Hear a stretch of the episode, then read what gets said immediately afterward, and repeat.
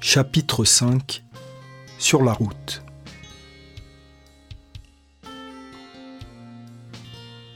À Rennes, le mardi 17 décembre 2013, à midi.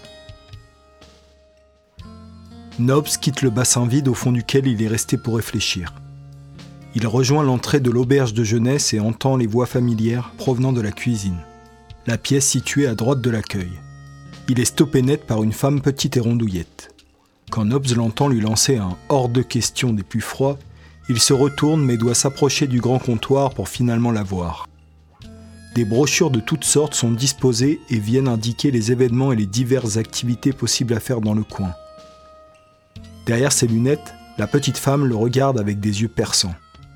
Nobs lui demande alors Y a-t-il un problème? Je suis avec ces gens. Je sais bien que vous êtes avec eux, lui répond sèchement la dame de l'accueil, décidément de mauvais poil. Elle descend de son fauteuil relevé au maximum et fait le tour du comptoir pour ajouter Le problème, c'est ça dit-elle en désignant le chaton du doigt. J'ai déjà fait la remarque à votre ami et son chien. Pas d'animaux ici, c'est interdit. Sa petite taille ne l'empêche pas de regarder les gens de haut, de les rabaisser et de leur imposer ses directives. Nobs tente alors de la rassurer. Il n'y a aucun problème, ce petit passera la nuit dans la voiture. On n'entrera pas dans la chambre avec, promis. Mais soyez sympa, laissez-moi le garder pour le déjeuner, ose demander Nobs. Il demande à la dame d'être sympa, ce qui n'est pas l'un de ses traits de caractère les plus marquants à première vue. La petite dame prend une forte inspiration comme si elle était sur le point d'hurler de toutes ses forces, mais expire finalement pour abdiquer. Bon d'accord, Nobs lui fait un sourire et instinctivement, la dame de l'accueil lui rend, avant de reprendre son sérieux. Même si elle s'est montrée froide à son égard, Nobs a une once de sympathie pour cette femme et lui demande une dernière chose. Vous voulez le prendre? Il est adorable, vous allez voir. Ne dites pas non, regardez comme il est mignon. Finit-il en lui posant le chaton dans les bras, sans attendre sa réponse. La petite dame ne sait quoi ajouter. Elle ne bouge plus. Le chaton ne se débat pas. Nobs quitte alors la pièce doucement pour voir si elle va finalement réagir. Ce qu'elle fait quand elle le croit parti. Elle serre le chaton fort contre elle. Quand elle l'entend ronronner, elle a un sourire qu'elle ne sait contenir cette fois-ci. Ah, Nobs, on t'attendait. Enfin, moi, oui. Les autres morphales se sont rués sur la bouffe. Viens t'asseoir à côté de moi, lui dit Joe en tirant la chaise à sa droite. Le menu du déjeuner s'apparente à celui d'un pique-nique une salade composée préparée le matin même avec du jambon, des œufs durs et des chips. Nobs s'assied entre Matisse et Joe. Ce dernier finit de mâcher toute la nourriture qu'il a accumulée dans sa bouche avant de s'adresser à Nobs. Il lui raconte discrètement les histoires de chacun des membres du groupe, pendant qu'eux mangent et discutent bien plus bruyamment. Matisse s'arrête plus longuement sur l'histoire de Sacha et Fred, qui implique également Arthur. Nobs, tu vas pas me croire. Avant de rejoindre le groupe, Sacha était Avocate, intervient Nobs, connaissant l'issue de la phrase que Matisse a commencée. Comment tu sais? répond-il surpris. Elle me l'a confié ce matin. Ah d'accord, mais elle ne t'a sûrement pas dit pourquoi elle a arrêté et nous a rejoints. Non, vas-y, dis-moi. Arthur a eu des soucis d'addiction. Je le savais. Le coupe Nobs, enthousiaste, retournant tous les yeux de la tablée vers lui. Après un petit sourire gêné de Nobs, chacun reprend sa discussion et Mathis peut faire de même, toujours en chuchotant. Tu savais ça aussi? Tu comptes me couper la parole jusqu'au bout? Non, enfin je me doutais, par rapport aux paroles de sa chanson Draw the Line, que vous avez jouée hier soir. Non, non, rien à voir. Ça aurait pu, mais ce n'est pas le message voulu. Je ne pense pas. Le reste des paroles ne fait pas référence à son problème de drogue. Bon, maintenant, laisse-moi finir. Oui, oui, promis, même si tu me dis un truc que je sais déjà, je ne dirai rien. Je ne connais pas le fin mot de cette histoire. Tu peux y aller. Donc, euh, à cause de ses soucis, Arthur a souvent eu affaire à la police. Une fois, par sa faute, c'est Fred qui s'est fait prendre. D'ailleurs, ça a mis un froid entre les deux frères.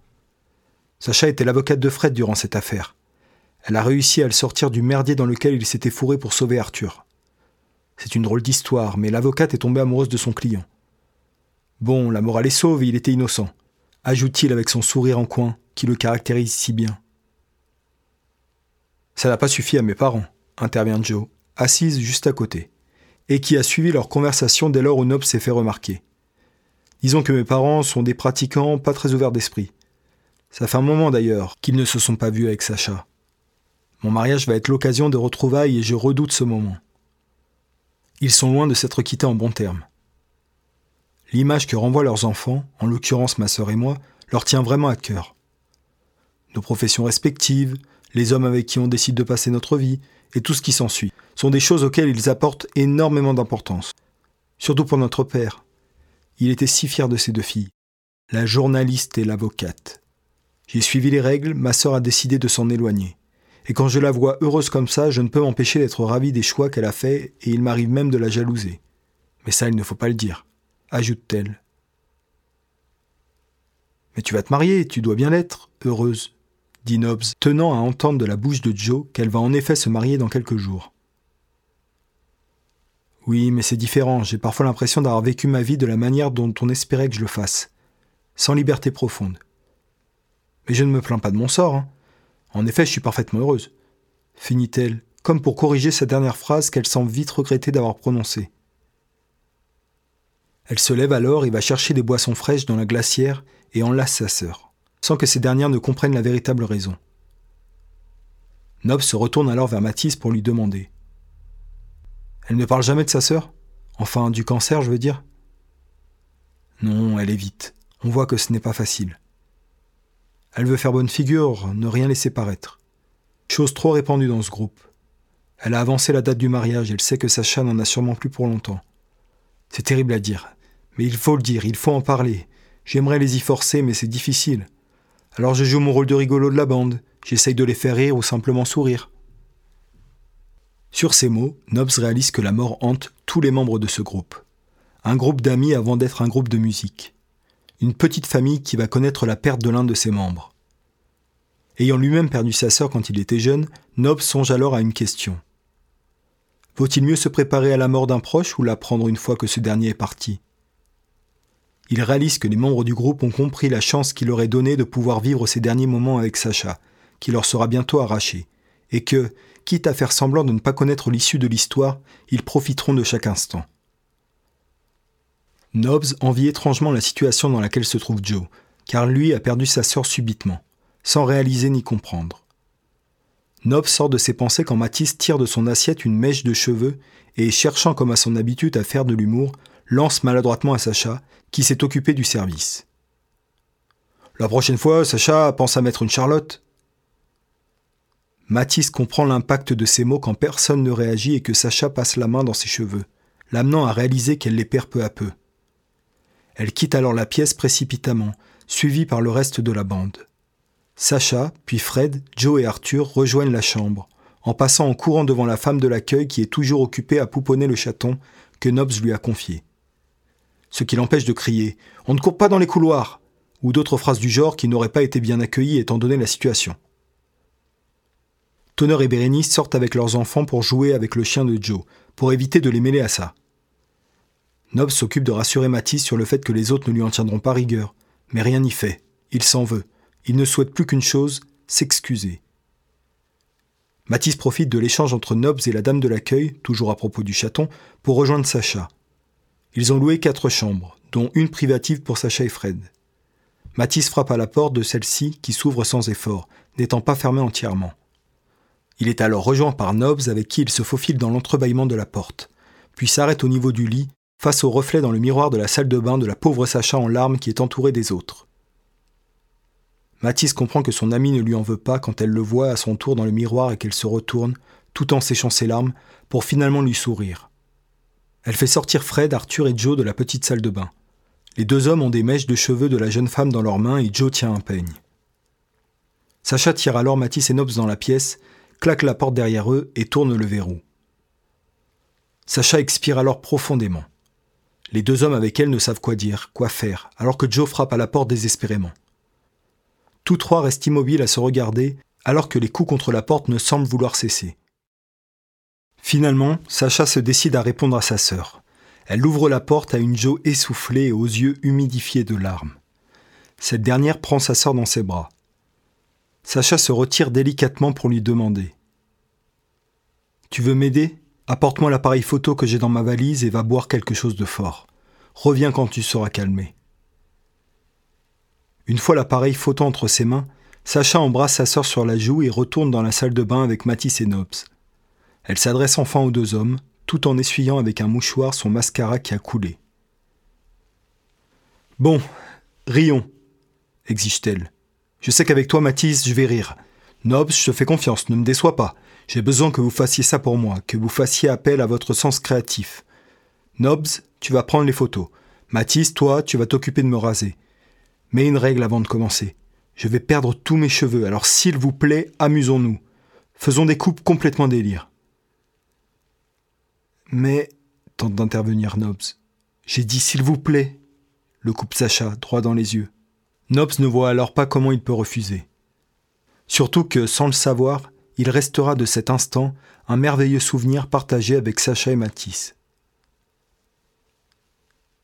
Matisse commence par la raser sur les côtés en omettant de couper deux mèches au-dessus des oreilles. Sacha s'attache alors en un palmier tous les cheveux qui lui restent et Nobs prend la première photo. Pour la photo suivante, Matisse s'occupe de raser Sacha de manière à ce qu'elle ne se retrouve qu'avec une crête de punk. Sacha sort alors de sa trousse de toilette le gel de Fred et s'en tartine sur les cheveux pour les fixer droit sur sa tête, donnant lieu à un fou rire général et à une photo des plus réussies, où tous trois se prennent dans le reflet du miroir. Le prochain coup de tondeuse ne laisse derrière lui que la frange de Sacha et une queue de cheval, toutes deux séparées par le sommet de la tête qui se trouve désormais rasé. À la suite de cette coupe, plusieurs photos sont prises par Nobs quelques-unes de face ne dévoilant que la frange que Sacha s'amuse à coiffer de différentes manières, puis une de profil laissant découvrir l'étrange continuité amenée par la frange, le crâne chauve et la queue de cheval. Pour finir, un dernier coup de tondeuse et les derniers cheveux roux et précieux de Sacha tombent sur ses épaules. Et voilà qu'elle est chauve, dépourvue de tout cheveux, une part de sa féminité perdue. Eh bien voilà, merci s'écrie Sacha. Je vous libère. Je vais prendre une douche avant d'aller aux auditions. Et après, faut que je trouve quelque chose à me mettre sur la tête. Je m'en occupe, dit Matisse. Oui, et moi je vais chercher l'aspirateur pour nettoyer tout ça, intervient à son tour Nobs. Elle embrasse chacun des deux hommes sur la joue et finit par leur lancer. Vous êtes les meilleurs, merci encore. Matisse et Nobs quittent la pièce, heureux d'avoir partagé ce moment qui aurait pu s'avérer beaucoup plus difficile à vivre. Nobs se rend dans sa chambre où Tonner l'attend, assis sur le lit avec un dossier à la main. Je te l'ai sorti, tu y retrouveras tout ce que j'ai récolté sur toi. Merci, je reviens de la chambre de Sacha. Avec Matisse, on l'a aidé à se raser. Regarde les photos qu'on a prises, c'est du délire. Pendant ce temps, je vais jeter un œil au dossier. Dans ce dernier, Nobs tombe sur les pages manquantes de son petit carnet. Il trouve les nouvelles idées pour le manuscrit qu'il souhaite développer et se remémore le moment où il a écrit ces mots. C'était avant l'interrogatoire de Tonner, quand il a été amené dans cette pièce, à cette table. Il avait sorti le carnet de l'une de ses poches pour écrire. Ses idées étaient venues se mêler aux événements récents. Il venait de perdre son fils. Il était troublé, perturbé. Voilà donc ce qu'il avait écrit. On me l'a pris, elle me l'a pris, ils ont pris l'enfant. La mère a pris son fils, son fils qu'elle avait mis au monde dans le plus grand secret, quand elle était venue sur Terre. Le fils qui, dans la société où elle vivait, n'était pas autorisé à rester en vie. Seules les femelles devaient survivre. Ces aliens qui avaient passé un temps considérable à tenter de reprendre le pouvoir, à éradiquer tous les mâles de leur espèce, ne pouvaient faire machine arrière, maintenant que c'était chose faite. L'enfant devait donc mourir, son fils devait disparaître. La piste de la mère de Jean semble être énoncée clairement. Ses idées pour son roman ont-elles un sens caché? S'est-il noté à lui-même le nom de la personne qui lui a arraché son fils? Chose dont il n'arrive toujours pas à se rappeler, ce qui le hante. J'ai décidé de garder ces pages que tu venais d'écrire quand je suis arrivé dans la pièce d'interrogatoire. Explique Tonner. Ces mots me semblaient essentiels pour comprendre ta situation, étant donné qu'ils arrivaient juste après cet événement traumatisant. Tu es d'accord pour dire qu'on pourrait voir derrière ces histoires d'aliens un lien avec la mère de Jean Au moment où tu les as écrites, tu l'avais certainement en tête. Peut-être parce que tu venais de la revoir après plusieurs années. Sinon pourquoi noter de telles histoires après ce que tu venais de vivre? Je pense la même chose. Et ces histoires, comme tu dis, c'est des idées pour un roman que j'ai pour projet d'écrire. Ton hypothèse tient la route, mais pas forcément car je venais de voir Claire. Je pense à elle chaque jour. D'ailleurs, ça peut t'intéresser, nous avons appris quelque chose d'étrange ce matin avec Joe. Le lieu où travaillait Claire a brûlé dans un incendie, il y a de cela quelques années. La possibilité qu'elle soit morte m'est donc venue à l'idée. J'ai eu le temps d'y penser, et seule sa mort justifierait le fait qu'elle ne soit jamais revenue. On en reparlera. On ne va pas tarder à y aller. Aux auditions, tu es sûr qu'on a invité à venir? Oui, oui, Bérénice me l'a dit. Sacha a dû finir avec sa douche. Je lui ai dit que je viendrais ramasser les cheveux qui traînent. Tu sais où est l'aspirateur? Tonnerre lui indique le placard à droite de la porte. Nobs récupère l'aspirateur et rejoint la salle de bain de Sacha. En arrivant dans la chambre, il trouve Mathis sur le lit en train d'enfiler un bonnet sur le crâne nu de Sacha. Nobs ramasse d'abord le plus gros des cheveux au balai et finit à l'aspirateur. Il rejoint ensuite les autres en bas et demande à la dame de l'accueil si elle peut encore garder quelques heures le chaton qui n'a toujours pas quitté ses bras. C'est l'heure de se rendre au centre-ville pour les auditions, qui ont pour but de trouver une nouvelle chanteuse. Tout le monde est convié à venir y assister, mais seuls les membres du groupe se chargeront d'élire la candidate idéale. L'endroit où les auditions se tiendront est un petit théâtre dans une des rues piétonnes du centre-ville de Rennes. Ce théâtre appartient à l'un des amis d'Arthur qui lui prête pour l'occasion. À Rennes, le mardi 17 décembre 2013, à 14h. La majeure partie du groupe rejoint le théâtre à pied. Arthur, Sacha et Fred prennent la voiture de Bérénice pour transporter le matériel dont ils ont besoin. Ceux qui viennent à pied descendent la rue pavée qu'on leur a indiquée et rentrent par le portail ouvert à droite qui mène à une cour intérieure où la voiture de Bérénice est garée. Fred et Arthur sont déjà en train de décharger le matériel. Nobs et les autres les suivent et découvrent le petit théâtre. Il se compose d'une petite scène pas très haute, encadrée par de vieux rideaux rouges, et de quelques gradins fabriqués par la troupe. Nobs remarque d'ailleurs en rentrant les quelques affiches présentant la troupe en question. Il s'agit des paresseux de Rennes, menés par Guy, l'ami d'Arthur et le propriétaire des lieux. Devant la scène, Arthur et Fred ont installé une table à laquelle s'assiéront les membres du groupe. Les autres assisteront aux auditions depuis les gradins, là où se repose Sacha pour le moment. À l'entrée, Bérénice s'est proposé d'accueillir les chanteuses. Ces dernières vont attendre dans le froid. A donc eu l'idée de préparer des cafés, thé et chocolat chaud à l'extérieur. Elle s'en occupe, toujours accompagnée de son chien. À Rennes, le mardi 17 décembre 2013, à 14h30. Les réseaux sociaux et le bouche à oreille ont permis de faire venir un certain nombre de candidates. Elles sont emmitouflées dans de grosses écharpes pour protéger leur gorge et donc leur voix à l'approche de leur passage. Les membres du groupe ne donneront le résultat qu'à la fin des auditions. Les filles devront donc attendre pour connaître le sort qui leur sera réservé. Candidate 1.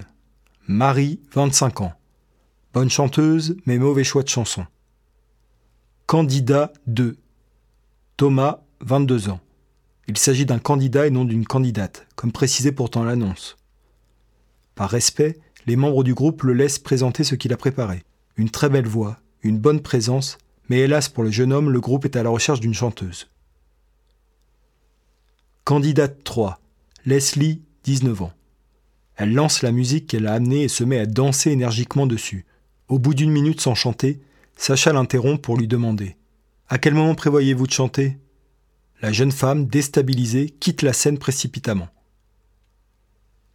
Après cette candidate, Sacha est submergée par la fatigue et demande à ses amis si elle peut aller se reposer dans la voiture.